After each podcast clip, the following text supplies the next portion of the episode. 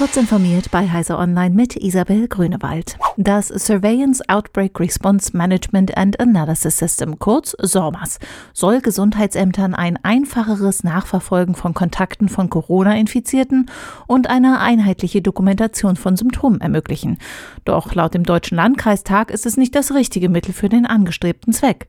Die Kommunalvertreter warnen, dass schon Fallzahlen im oberen fünfstelligen Bereich mit dem von Bund und Ländern bevorzugten System nicht mehr verarbeiten verarbeitet werden können.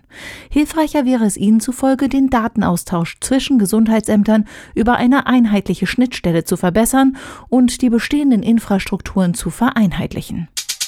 Amazon-CEO Jeff Bezos tritt zurück. Im dritten Quartal gibt der Firmengründer seinen Posten an der Konzernspitze auf. Neuer Chief Executive Officer wird Andy Jassy.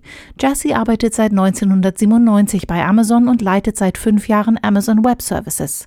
Bezos bleibt Amazon als geschäftsführender Vorsitzender des Verwaltungsrates erhalten. Er beabsichtige seine Energien und Aufmerksamkeit auf neue Produkte und Projekte in frühen Stadien zu konzentrieren, schrieb Bezos in einer E-Mail an seine 1,3 Millionen Mitarbeiter. Mitarbeiter. Aufgrund der Corona-Situation hat das Maker Fair Team entschieden, das beliebte Veranstaltungsformat für Innovation und Macherkultur auch 2021 digital durchzuführen. Am Freitag, den 18. Juni, ist ein vierseitiges Online-Event geplant mit jeder Menge Inspiration, Know-how, Networking und einer extra Portion Entertainment. Mit dem Call for Participation ruft das Veranstaltungsteam nun engagierte Macher, Künstler und Wissenschaftler auf, die erste digitale Maker Fair Hannover durch eigene Sessions mitzugestalten.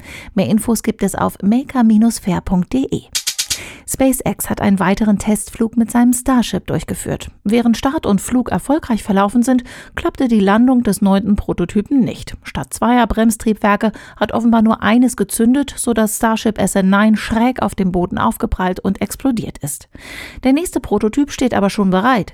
Ziel der Entwicklung ist ein Raumschiff, das sehr schnell wiederverwendbar ist und bis zu dreimal täglich oder 1000 Mal pro Jahr fliegen kann. Diese und weitere aktuelle Nachrichten finden Sie ausführlich auf heise.de.